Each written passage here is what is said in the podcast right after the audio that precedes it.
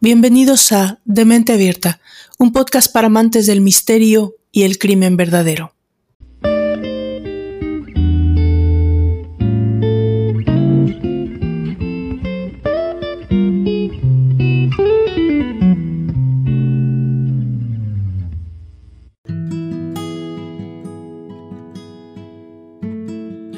El guion de vida un término acuñado por el médico psiquiatra Eric Berne, fundador de la escuela transaccional, y hace referencia al papel que interpretamos en nuestra relación con los demás, como si actuásemos en una obra de teatro. Es un papel que desarrollamos porque nos ha sido dado y que termina convirtiéndose en una máscara de la que no somos conscientes. Además, Muchas veces este guion de vida lo reforzamos con la experiencia. Actúa como una huella que quedó instalada en nosotros a edad temprana y que va a dirigir nuestras vidas a menos que nos hagamos conscientes de ella y trabajemos para modificarlas. Decía Eric Berne, las personas nacen príncipes y princesas hasta que sus padres las convierten en sapos.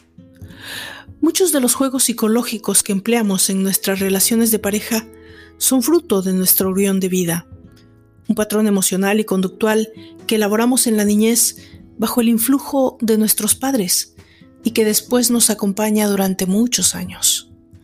El guion de vida y los juegos psicológicos en la pareja son fenómenos superpuestos. Son estos juegos psicológicos los que determinan cómo empleamos nuestro tiempo en las relaciones y terminan dando forma en la edad adulta y en el momento de relacionarnos con otros. Este guion de vida da paso al guion de pareja, que viene definido por los juegos psicológicos que la pareja emplea para relacionarse entre sí en base al libreto de cada uno. Los juegos psicológicos determinan la forma de vivir la relación llenan la vida de la pareja porque es con estos juegos con los que ambos ocupan el tiempo que están juntos. Son una forma de intercambio muy destructiva. En estos juegos psicológicos se dan guiones de sumisión, de dominancia y de aislamiento al guion de pareja. A veces un miembro de la pareja ejerce el rol de víctima y le exige al otro protección. Si no recibe o no percibe del otro la protección y atención que necesita, es decir, si no funciona la manipulación, aparecen los ataques de rabia y comienza el guion de persecución y culpabilización de su pareja. Esta variante del guion de sumisión suele durar poco tiempo porque pone en peligro la relación de pareja. Rápidamente se vuelve a asumir el guion de víctima y el ciclo continúa en una escalada, dando paso a una agresividad cada vez mayor. En las parejas que emplean su tiempo en estos juegos psicológicos de dominación, uno de los dos ejerce un rol de dominador o perseguidor. Es un guion basado en el ejercicio del poder y competencia con el otro. Lo hace con el propósito de imponer sus valores, sus criterios y también sus opiniones. Este miembro de la pareja necesita demostrar que él es quien aporta y no el otro. En los momentos del juego en el que el dominador pierde, rápidamente aparece la inseguridad. Se va a mostrar hostilidad hasta el punto de guardar la pérdida para una siguiente revancha. Es un juego psicológico que termina agotando la relación. Toda esta retórica psicológica tiene que ver con la segunda historia de esta segunda temporada, por el personaje, la asesina de la que hoy nos ocuparemos, quien ejemplifica perfectamente esta problemática. Un personaje que hoy en día continúa avivando las llamas de admiradores y enemigos mientras debaten su culpa o inocencia y si ella es una asesina o una víctima.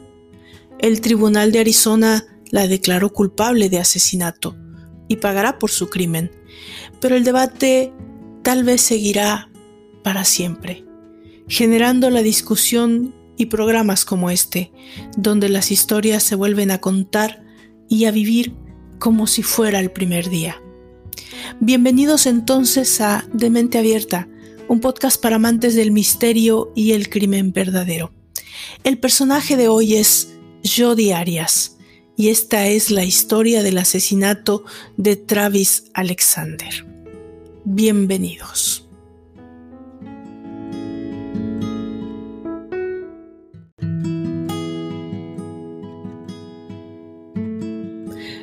Arizona es sinónimo de salvaje oeste. Bueno, salvaje, lejano, viejo. El cine se ha encargado de mitificar el skyline natural más famoso del mundo. Cuando hablamos de skyline, por esas tierras, podemos hacerlo en referencia al saguaro, ese gigantesco cactus que puede medir más de 18 metros de altura y que ha llegado a convertirse en el emblema de las matrículas de esas tierras. O bien, de las mesetas de piedra rojiza de Monument Valley por las que John Wayne tantas veces cabalgó para el director John Ford. En Arizona disfruta de la cocina del suroeste, las artesanías de los nativos estadounidenses y la cultura de las prósperas y modernas ciudades. Contempla paisajes de una belleza incomparable en tres parques nacionales. Admira las profundidades del Gran Cañón, Observa las elevadas rocas de Sedona, presta atención a los espinosos aguaros y aprecia la belleza natural de este estado. Varias ciudades de gran tamaño ofrecen interesantes contrastes de comunidades modernas y cultura nativa estadounidense. El río Colorado serpentea por el norte de Arizona y a lo largo de los años trazó un sendero de 1.6 kilómetros de profundidad en las coloridas rocas sedimentarias que dieron lugar al Cañón del Colorado. Visita este parque nacional ubicado al norte de Flagstaff.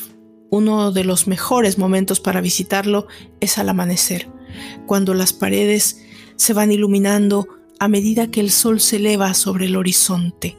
Cerca de Hollybrook podrás ver también piezas muy antiguas en el Parque Nacional de Bosque Petrificado y el Desierto Pintado, como fósiles de dinosaurios y madera petrificada de más de 200 millones de años de antigüedad y más de 13.000 años de historia humana en 350 lugares de influencia nativo estadounidense. También puedes visitar Phoenix para disfrutar de la emoción de una gran ciudad con estilo relajado aprovecha las diversas atracciones como el Museo de Bomberos y el de Instrumentos Musicales, los castillos y la arquitectura del pueblo y un jardín botánico que nunca esperarías ver en el medio de un desierto. El campus oeste de la Universidad Estatal de Arizona tiene más de 60.000 estudiantes y cuenta con una increíble cultura de deportes universitarios y una reconocida colección de arte público. Los veranos en Arizona son muy calurosos y secos. El resto del año el clima es agradable y convierte al estado en un sitio muy popular para aquellos que buscan un lugar donde disfrutar de diversas actividades o relajarse en las vacaciones que contemplan cómo cobra vida el desierto cuando aparecen las coloridas flores después de una inusual lluvia.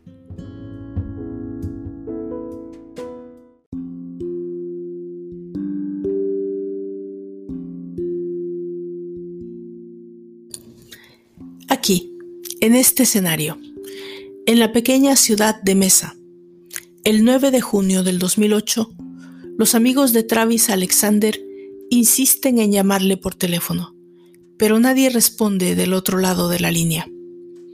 Esto no es habitual, porque Travis es una persona muy sociable, siempre está en contacto. No es normal que desaparezca de la noche a la mañana. Entonces ellos, acuden a su domicilio, donde todo aparentaba normalidad.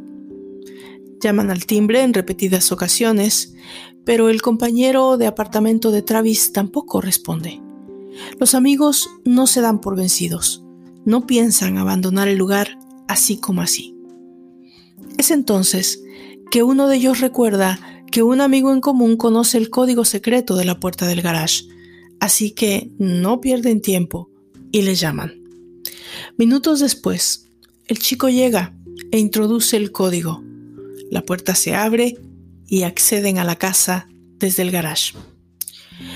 Un ligero pero desagradable olor impregna el ambiente de la casa.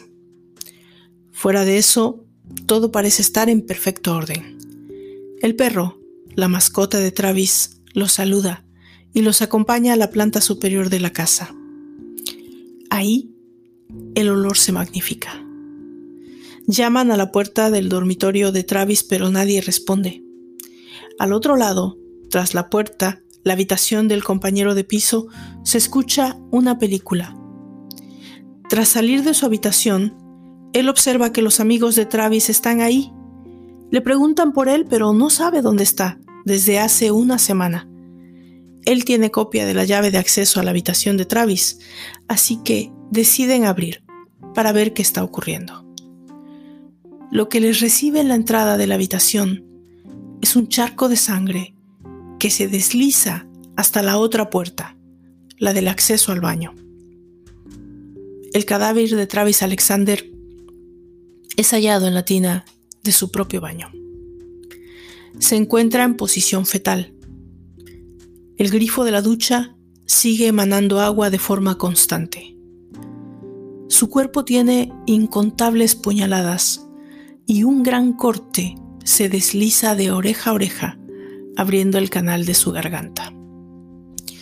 Y por si fuera poco, hay un orificio de bala sobre su ceja izquierda como un tiro de gracia. Ese macabro escenario llevaba varios días. Su cuerpo se encontraba ya en clara descomposición. Los amigos, no solo consternados y asustados, pero claramente afectados, llaman al 911. La operadora del otro lado de la línea, tras varias indicaciones, hace una pregunta que más tarde será clave para la investigación del caso. ¿Conocen ustedes a alguien que quisiera hacerle daño a Travis Alexander? La respuesta es unánime e inmediata. Jodi Arias. Pero, ¿quién es Jodi Arias? Jodi Ann Arias nació el 9 de julio de 1980 en Salinas, California, en el seno de una familia apacible, tranquila.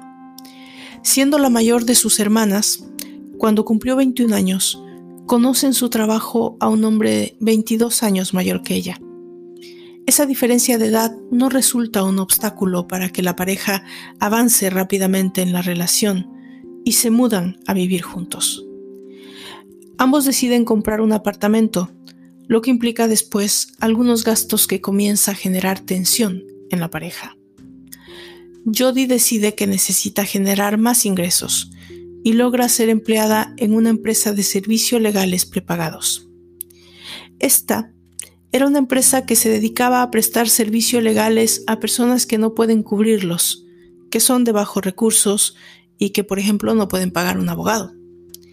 Esta compañía además se dedicaba a dar seminarios y conferencias. Jody decide ir a una de las que tenían programadas en Las Vegas, Nevada. Aquí, el destino tenía preparado el primer encuentro entre Jody y Travis Alexander. Travis Victor Alexander habría nacido el 28 de julio de 1977, pero en su caso no contó con la misma suerte que Jody. Sus padres, ambos adictos a las drogas, se separaron cuando era pequeño y lo dejaron al cuidado de su abuela paterna, la cual era de religión mormona. Travis entonces creció en base a esas férreas y estructuradas creencias. Después de que su padre falleciera en 1977, el resto de sus siete hermanos también fueron acogidos y criados por su abuela paterna. Pasaron los años y ya en su edad adulta, Travis tenía como principal meta ser exitoso, ser destacado. Por medio de un amigo, conoce a la empresa PPL y comienza a impartir seminarios. Su pasado, el de sus padres, su familia, se convertiría en un aliado para mostrar a los otros y convertirse en ejemplo de motivación y crecimiento personal y profesional.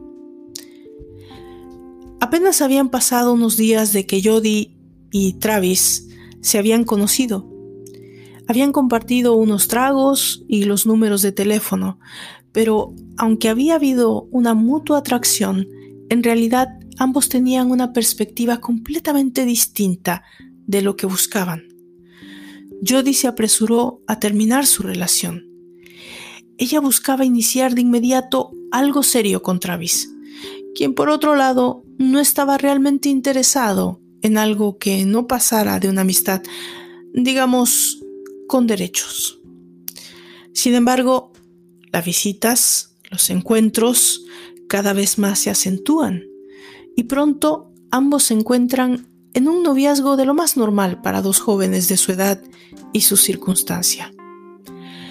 Mientras Jody confiaba en que la situación entre ellos era el preámbulo de un posterior compromiso y matrimonio, Travis parece siempre estar más interesado en sus propias metas y proyectos personales. Por otro lado, la visión de Travis de lo que buscaba en una esposa era algo muy distinto de lo que miraba en Jody. En uno de esos encuentros, Travis le ofrece a Jody el libro del Mormón y ella, tras leerlo, se bautiza para formar parte de la familia mormona. Esto para Jody parece fortalecer la relación que para ese momento ya lleva más o menos un año, entre 2006 y 2007. Un momento importante sucede cuando en otro de sus encuentros Jody descubre en el teléfono de Travis mensajes de otras mujeres. Ella deduce que él la está engañando y tiene en ese momento la primera de muchas rupturas, o lo que se va a volver poco a poco en una especie de recurrencia en la relación de ambos. Una constante de idas y vueltas, de peleas y reconciliaciones que siempre tendrán que ver con el carácter explosivo de Jody y las infidelidades de Travis. Todo esto se va convirtiendo poco a poco en un círculo vicioso, una relación con niveles tóxicos de convivencia. Los celos de Arias se van acentuando cada vez más y alejando a Travis. La ruptura se hace por fin oficial. En el momento en el que ella le hackea su correo electrónico y redes sociales para saber, comprobar si le estaba siendo infiel. Aunque esto ya representaba un síntoma preocupante para cualquiera, Travis permanece siendo amigo de Jody y siguen ocasionalmente teniendo relaciones sexuales mientras Travis seguía en busca de la esposa que él consideraría perfecta para su religión y su ideal de familia. Jody, por otro lado, acentuaba cada vez más su obsesión por Travis. Ella manejaba en cualquier momento, desde California hasta Arizona, solo para confirmar si éste tenía algún encuentro con otra mujer. Algunas veces entraba en su casa de noche solo para tener sexo y otras tantas le perseguía, le pinchaba las llantas del coche, le dejaba mensajes amenazantes, le acosaba y él más tarde le permitía hacer la limpieza de su casa y quedarse cerca, aunque tuviera citas con otras mujeres. Toda esta locura acrecentaba las posibilidades de una bomba que pronto detonaría, pero nadie hubiera podido imaginar de qué forma. Jody, ya para entonces, debía tener claro que ella no era la persona con la que Travis pensaría formar una familia, y aunque en ocasiones parecía aceptarlo, las más de las veces la superaban su carácter, sus demonios internos. Ella solo estaba en espera sin saberlo, de un detonador, de algo que la terminara por desquiciar por completo. Y ese detonador llega en mayo del 2008. Ambos, hacía tiempo, habían programado un viaje a Cancún, México, pero Travis hace un cambio de última hora. Conoce a una mujer, una que parece ser la perfecta para una relación seria y estable, una mujer con la que piensa formar una familia. Travis Alexander llama a la agencia de viajes para hacer el cambio de nombre de su acompañante. Y esto resulta ser el peor error de su vida.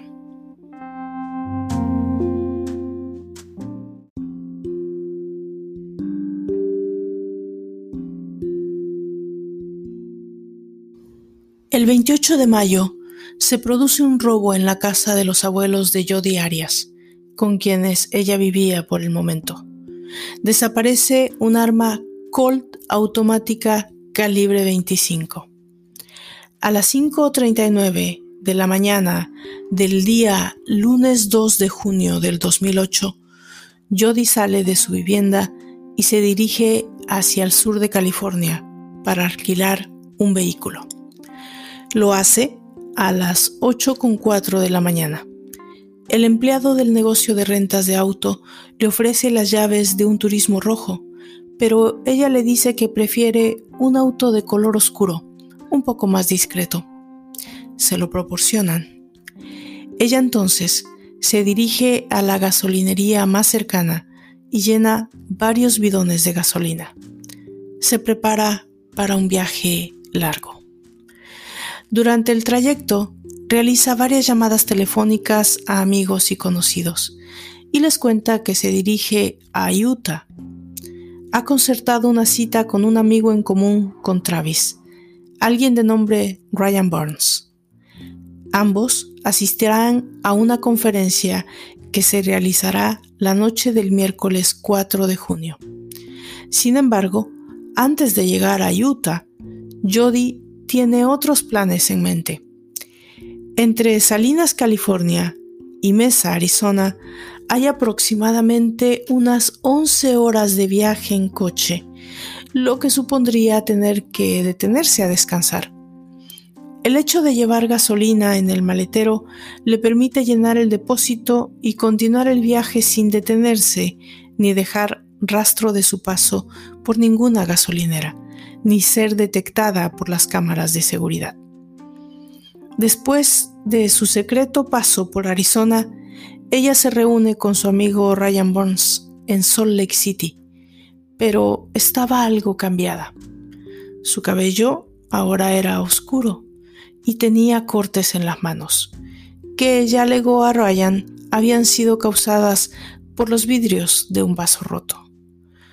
Cuando los agentes llegan al departamento de Travis, la escena del crimen es, por decirlo menos, perturbadora los investigadores van a comenzar una ardua tarea, una que los lleve en un principio al menos a entender qué ha podido suceder.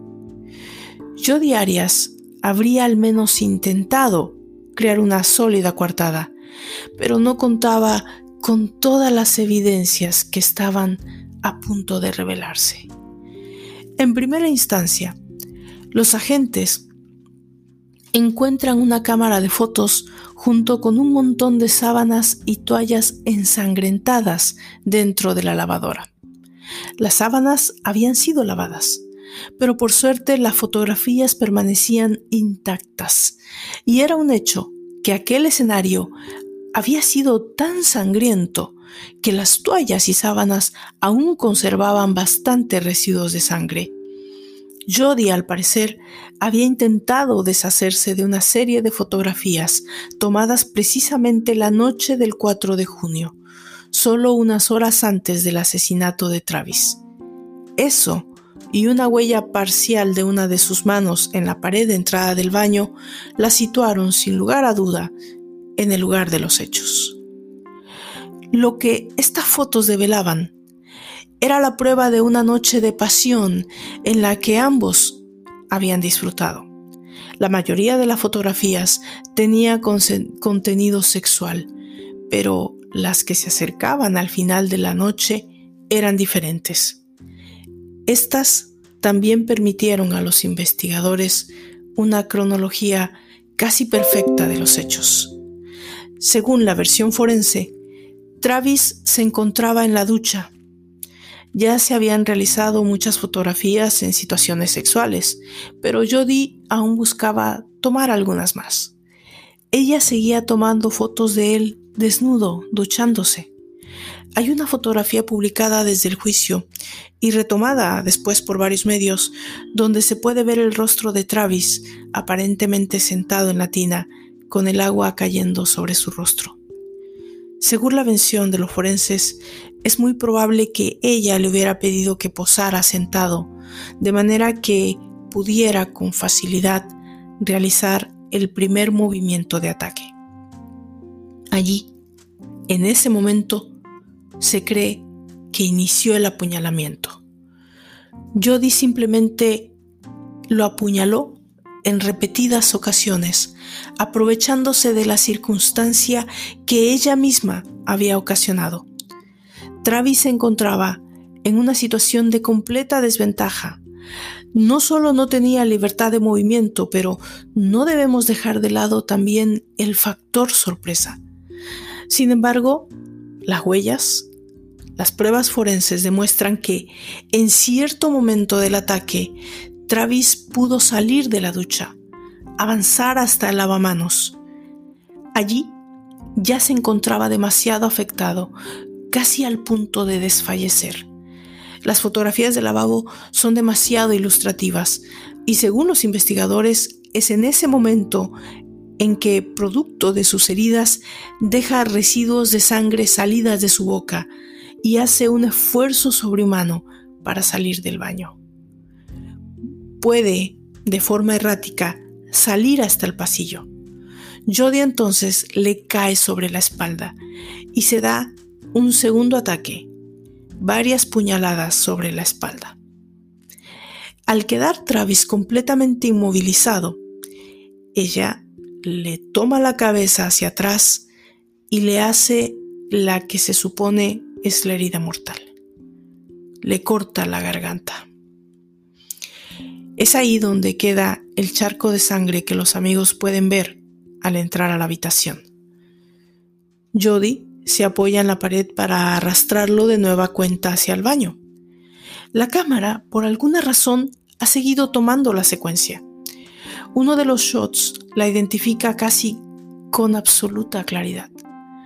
Acto seguido, Travis es arrastrado hasta la ducha nuevamente. El rastro de sangre lo deduce claramente. Es posible, según los forenses, que debido a la exagerada pérdida de sangre, el cuerpo de Travis comenzara a convulsionar, lo que hizo que Jody pensara que aún estaba vivo y es por eso que ella decide ocasionarle un disparo en la cabeza. Esto más tarde va a ser muy significativo para la investigación debido a las versiones que Jody da sobre lo acontecido aquella noche. En la escena, pues, se encuentran huellas dactilares de Jody, pelo negro, lo que en un principio era confuso, pues aún no se descubría que Jody se había teñido, de manera que ahora su pelo era más oscuro. Pero finalmente, debido a las pruebas de ADN, se pudieron descartar todas las dudas.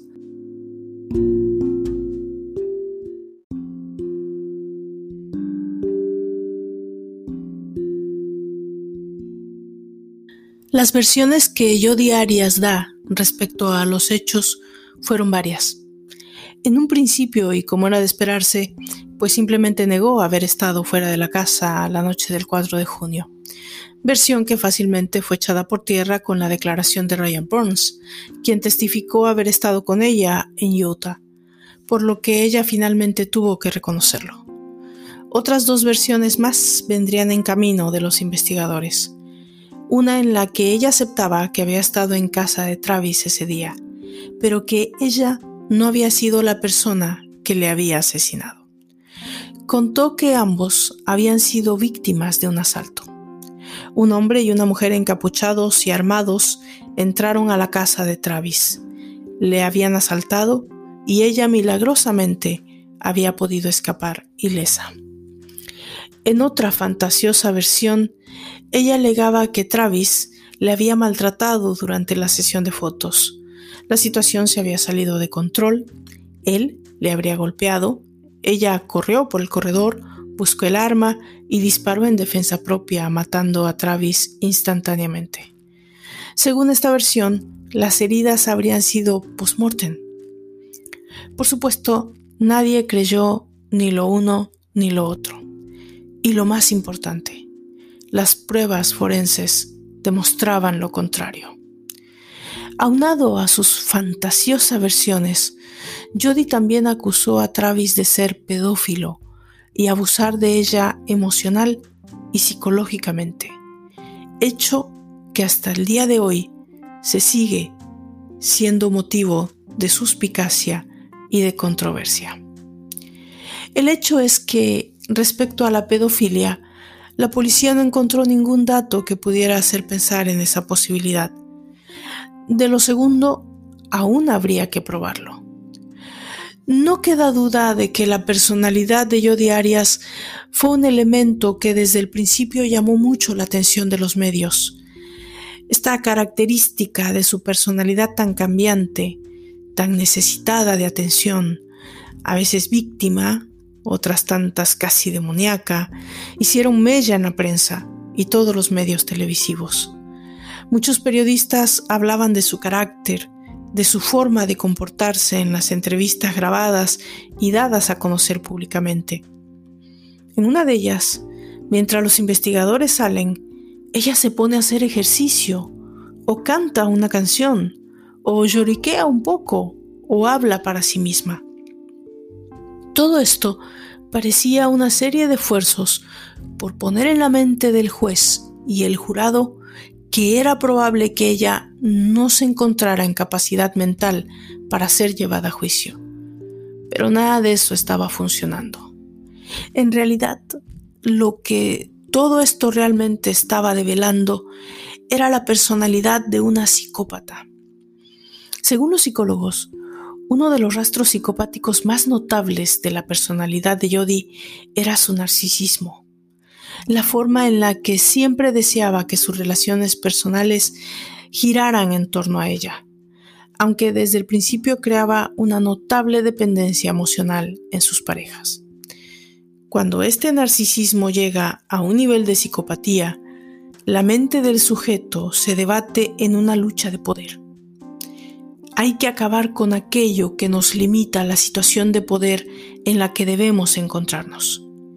En el caso de Travis, ella trataba de agradarlo, de manipularlo, de cerrar el cerco que ella pensaba le pertenecía. Cuando detona en ella la realidad inalterable, el hecho de que él no la ama, la desea pero no la ama, es una de las situaciones que la mente narcisista de Jody no puede permitir. Jody no solo es relegada, es también sustituida. Ahora hay alguien más en la vida de este hombre, alguien que tiene la posibilidad por la que ella siempre luchó, por la que trabajó duro, por la que cambió su forma de verse y de actuar, cambió su religión, cambió su vida. Mucho se habló durante la investigación sobre la salud mental de Jody. Demasiados argumentos respecto a eso, pero la verdad es que ella era capaz, perfectamente capaz, de distinguir el bien del mal. Fuera de esa personalidad narcisista psicopática, aquí estamos hablando de una mujer inteligente, que no solo planeó de forma meticulosa el asesinato de Travis Alexander, pero tuvo la capacidad de analizar los posibles escenarios, atar cabos, tratar de cerrar los cercos de la investigación.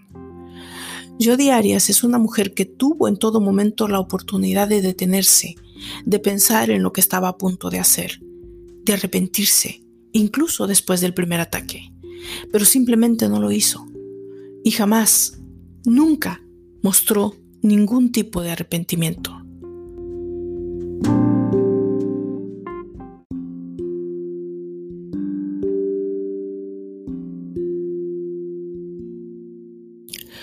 Los amigos de Travis que fueron llamados a declarar y que tuvieron la posibilidad de conocer de cerca la relación de ambos, declararon de su miedo por los alcances que ella estaba teniendo al final de su relación y alertaron a Travis, quien no supo ni quiso detenerla. Jody llegó incluso a mandar mensajes de amor, mensajes que quedaron grabados en la contestadora después de haberle asesinado.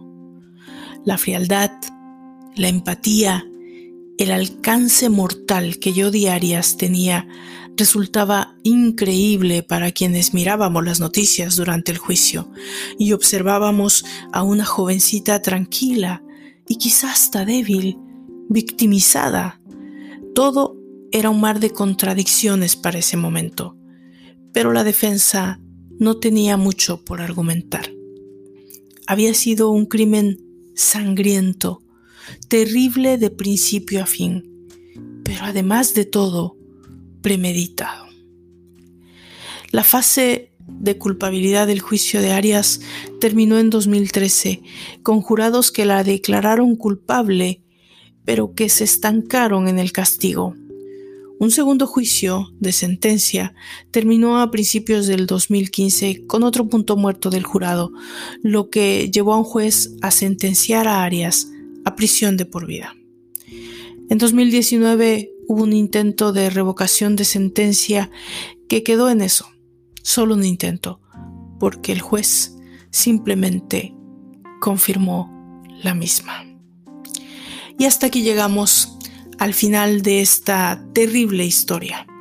No me queda más que agradecerles que la hayan escuchado hasta el final y por favor eh, no dejen de escribirme, compártanme sus opiniones, sus ideas, escríbame a dementeabierta.podcast.gmail.com eh, visite mis redes sociales, síganme en Facebook, en Twitter, en el canal de YouTube, suscríbanse, denle clic a la campanita y por favor no se despeguen para el próximo capítulo, la tercera entrega de esta segunda temporada de Demente Abierta, un podcast para amantes del misterio y del crimen verdadero. Yo soy Valdra Torres.